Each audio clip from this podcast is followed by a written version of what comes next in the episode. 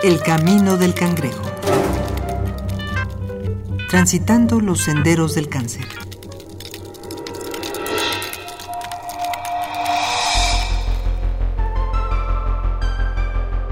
En todas las sociedades se defiende la cultura popular como un baluarte de sabiduría inagotable.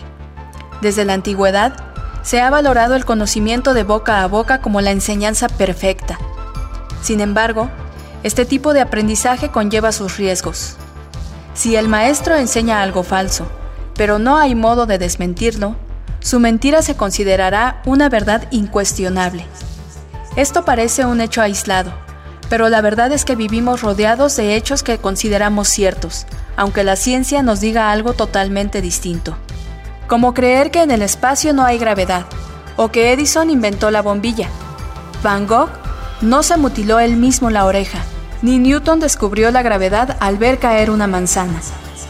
Si estos ejemplos cotidianos se han filtrado al conocimiento general de nuestra cultura, quiere decir que podría haber otros temas de los cuales estemos muy equivocados. Temas mucho más serios, de vida o de muerte. Capítulo 7. Mitología. Doctor José Manuel Sanfilippo y Borras.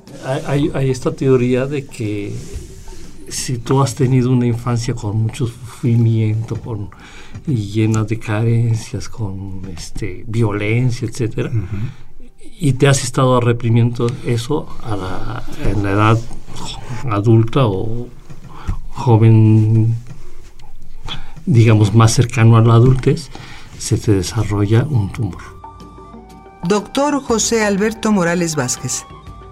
Sí, y hoy encontramos todavía a los niños que dicen, mira, me salió una lesión. Ah, ese es un mezquino por envidioso. Es un castigo divino. No, porque te robaste algo. Te robaste algo. Por eso te salió un mezquino y se llama mezquino. Sí. No se le llama verruga, que es realmente una verruga. Es un mezquino porque eres un sujeto mezquino, ruin. Sí, pero la gente, bueno, la visión popular del cáncer es por el sufrimiento, más que por, por un castigo. Bueno, puede suceder por un castigo porque, bueno, este, me porté mal con mi abuela y con mi mamá y con mis hermanos y tengo 25 o 30 años portando mal con todo el mundo y, y es un castigo divino, pero realmente el, concepto popular, eh, por lo menos en México, es causa de un sufrimiento largo. O bien se lo ganó por hacer sufrir a otros. No, es una imprecación frecuente entre jóvenes. Ojalá y te dé cáncer, maldito. lo dicen. Y lo dicen en realidad con deseo. Está el resentimiento del odio al daño que han recibido, que entonces desean que se les manifieste en ellos un daño mucho mayor, infinito, que sería ese.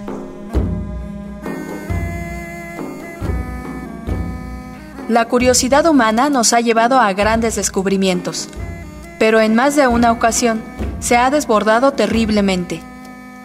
Cuando el ser humano se ha visto frente a un fenómeno cuya explicación va más allá de sus capacidades, la mayoría de las veces ha acudido a la fe o lo sobrenatural. Los hombres primitivos idearon toda clase de dioses para explicar los distintos tipos de climas y siniestros naturales. Declararon que las enfermedades eran causadas por espíritus malignos o la influencia planetaria. Sin embargo, al no tener la causa determinante o la razón por la cual el cáncer elige a una persona, es natural que muchos busquen una explicación que salga de los cánones científicos. Doctor Gabriel Minauro.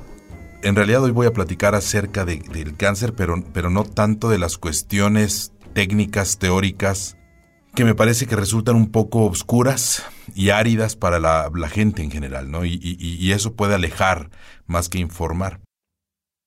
Hay, hay puntos que me preocupan mucho, y uno tiene que ver con los mitos y realidades al respecto de muchos aspectos al respecto del cáncer. Es decir, hablar del cáncer no solamente es hablar sobre la enfermedad como tal, las causas bien conocidas, los tratamientos, el pronóstico, sino de una serie de conocimientos que, que surgen alrededor del cáncer y que creo yo que en lugar de informar desinforman y pueden desalentar a que, la- a la- que las personas tomen el tratamiento.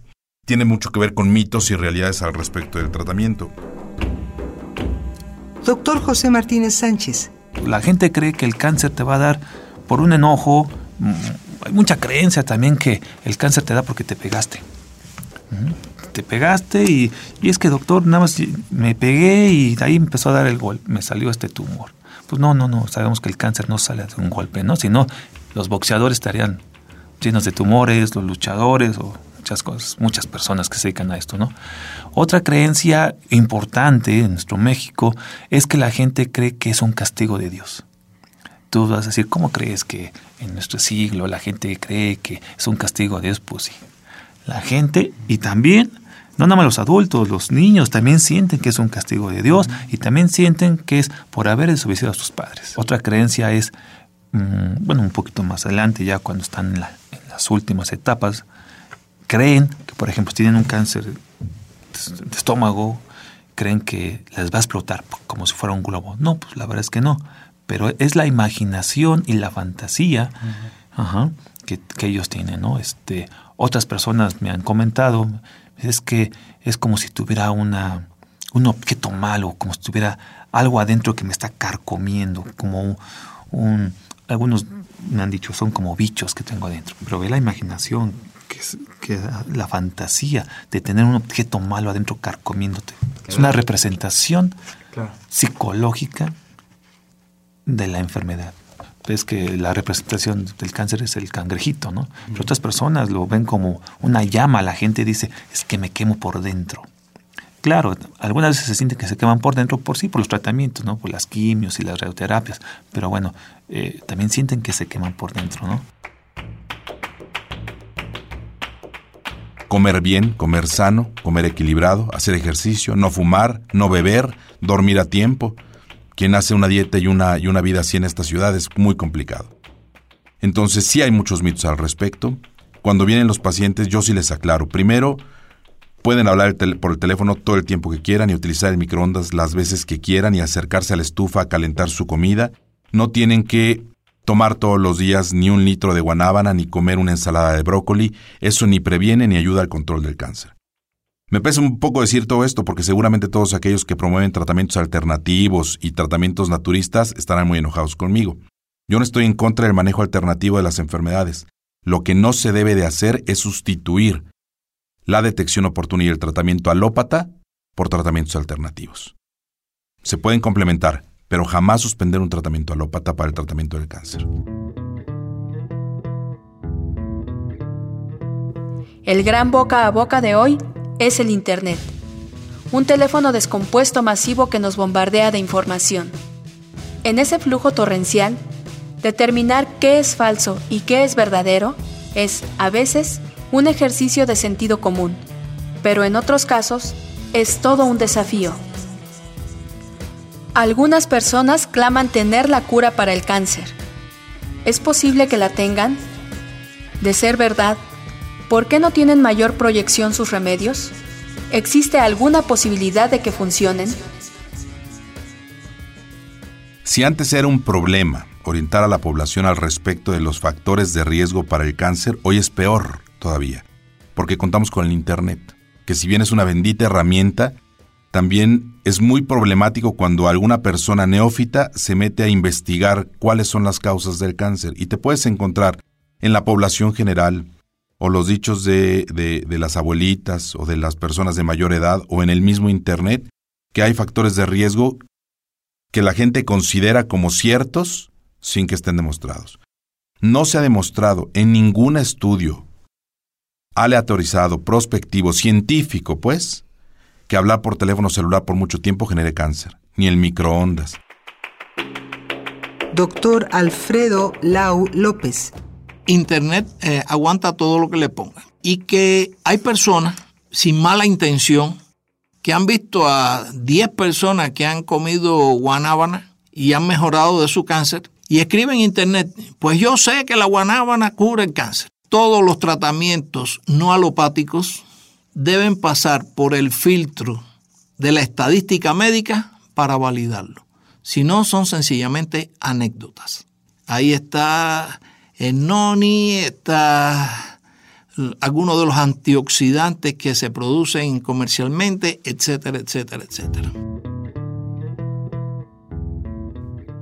Escuchaba y leía hace unos días al respecto del limón, el cáncer tiene su origen en cambios en la acidez del organismo, es decir, cambios en el pH, y que lo que pasa es que estamos demasiado alcalinizados y entonces para acidificarnos era conveniente vertir gotas, creo que eran tres o cuatro gotas de limón en agua tibia y tomarla todos los días en ayunas, lo que cambiaba el pH del organismo y por lo tanto te defendía contra el cáncer. Dicho así, parece que tiene cierta lógica. Y dicho así, utilizando términos pseudocientíficos, pH, acidificación, alcalinización, como que le da algún sustento a lo que están diciendo.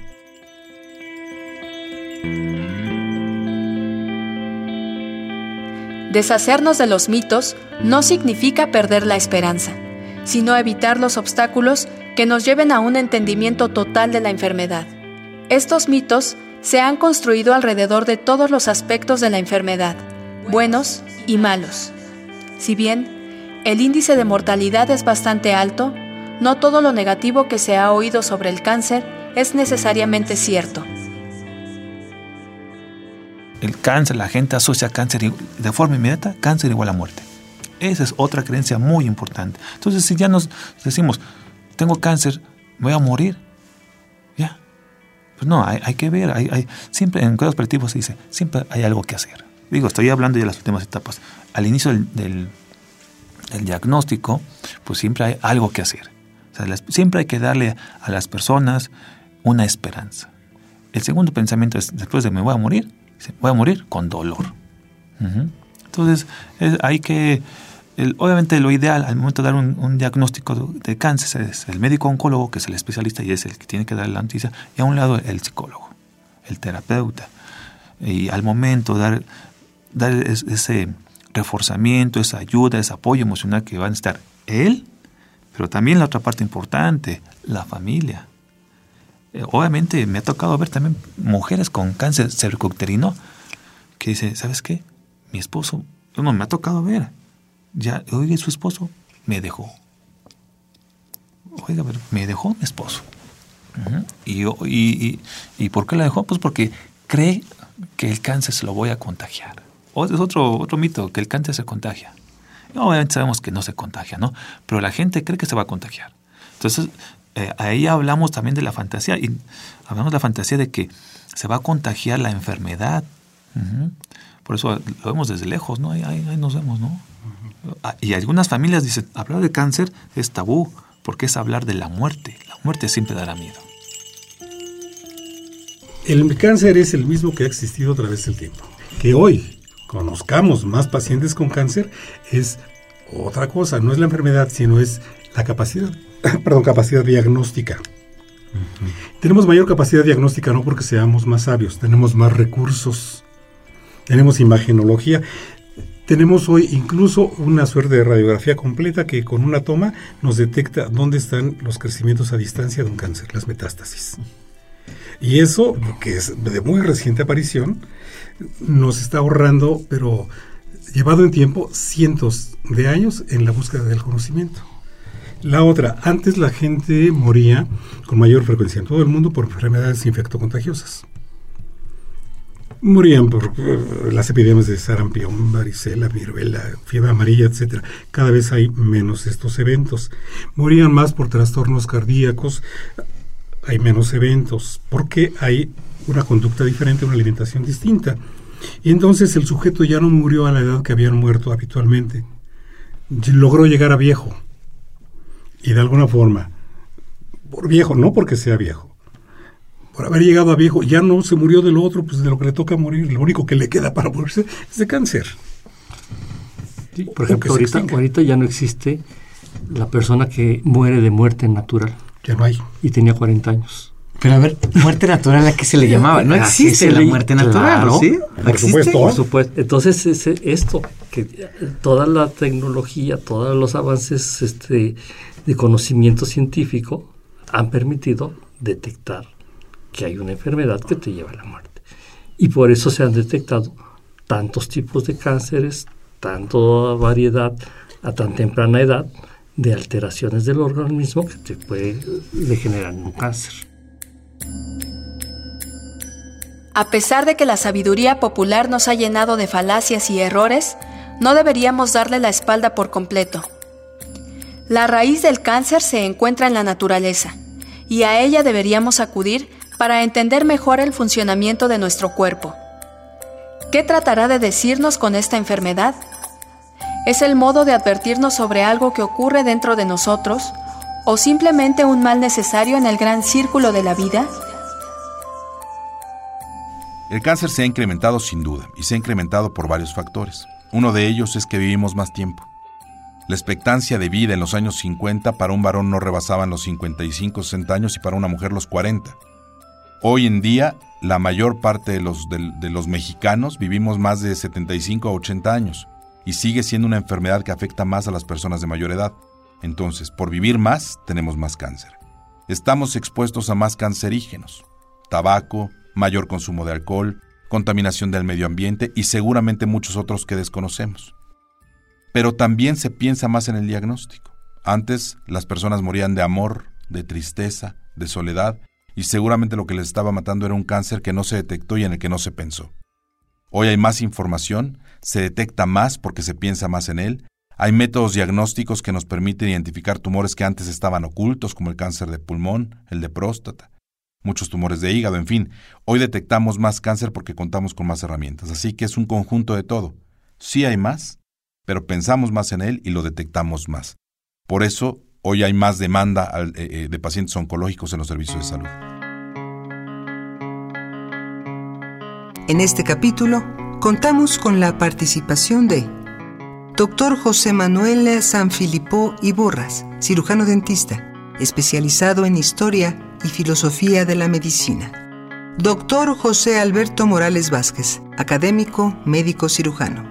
Doctor Gabriel Minauro, cirujano general, oncólogo, especialista en cáncer en cabeza y cuello. Doctor José Martínez Sánchez, psicólogo y psicoanalista, especialista en cuidados paliativos en el paciente oncológico.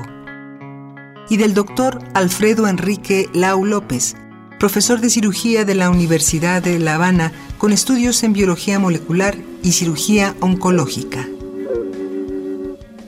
El Camino del Cangrejo es una producción original de Radio UNAM. Voz Dulce García. Guión Mario Conde. Producción Oscar Peralta. El Camino del Cangrejo. Transitando los senderos del cáncer.